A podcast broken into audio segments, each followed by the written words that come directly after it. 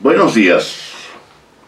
Hoy 29 de mayo del 2023, último lunes de este bendito mes de mayo. Me permito saludar a quienes me hacen el favor de ver y escuchar mi podcast, deseándoles un estupendo día, dando gracias por todas las bendiciones recibidas y aún por estar vivos. Desde esta bella ciudad de Toluca envío este humilde mensaje con el propósito de provocar en ustedes simplemente una reflexión que pudiera ayudar a mejorar nuestra calidad de vida de manera auténtica. Con su amable permiso, iniciamos. El tema de hoy es la imitación como una de las causas que provocan violencia. He considerado tratar este tema a pesar de que habíamos comenzado en el eh, episodio precedente con el tema del matrimonio ideal. Porque la conducta que se observa hoy me impulsa a modificar un poco el tema. Hoy podemos ver en las redes sociales y en los medios de comunicación. Algo que nos hace pensar que hay una manifestación de alma colectiva, dirían los pensadores del siglo XIX. Manifestación que nos impulsa a considerar, a pensar que existe una mímesis de violencia provocada precisamente por esos llamados más media o medios de comunicación. Ejemplo, se antoja que los medios hacen una apología de la criminalidad. Se habla de homicidios, de robos, de secuestros, de violaciones, de ataques bélicos en todo el mundo, de desórdenes sociales, de accidentes de todo tipo. Y estas nefastas noticias invaden los espacios tanto del radio como de la televisión.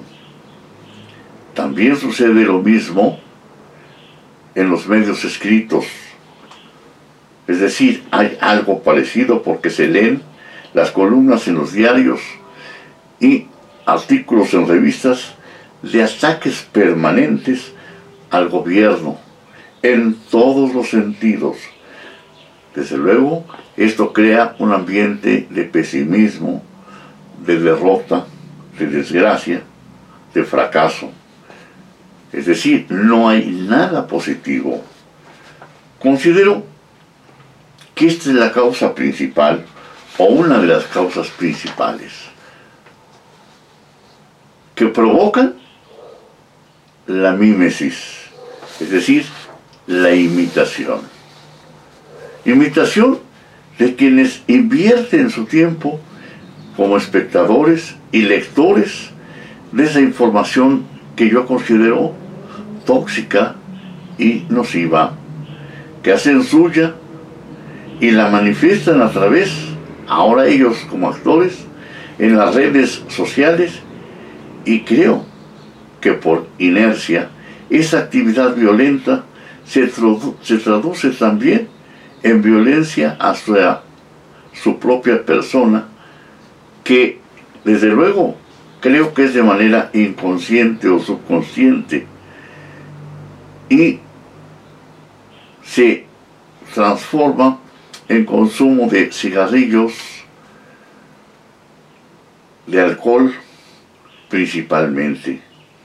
Con todo este bagaje que yo diría grisáceo y hasta negro, conviven en sus hogares, provocando en muchas ocasiones violencia verbal por diferencias en las preferencias de toda clase, ya sean políticas, que son principalmente ellas, o bien deportivas, bueno, hasta religiosas, sin pasar por alto las de carácter económico.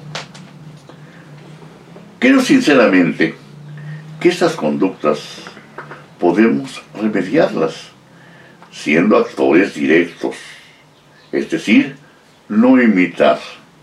Hablar siempre de lo que sabemos porque nos consta, no porque lo leemos, no porque lo digan los demás. Es preferible, digo yo, jugar que ver jugar. La ocupación nos aleja, por otra parte, de esa conducta que provoca estrés, angustia y hasta hace que suba la adrenalina, la que puede provocar actitudes o hechos lamentables de los que nos podríamos arrepentir posteriormente. Creo que todo lo que sucede en nuestro entorno nos permite seleccionar lo que es bueno y lo que es malo. Yo en lo personal pienso que hablar mal de los demás es algo que a mí me va a perjudicar.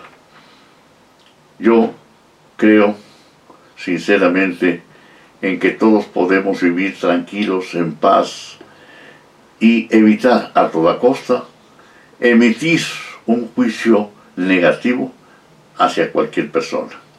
Y hasta aquí por hoy, deseándoles que tengan un excelente lunes, un excelente inicio de semana, que Dios los siga bendiciendo y que tomemos conciencia de lo que tenemos. Muchas gracias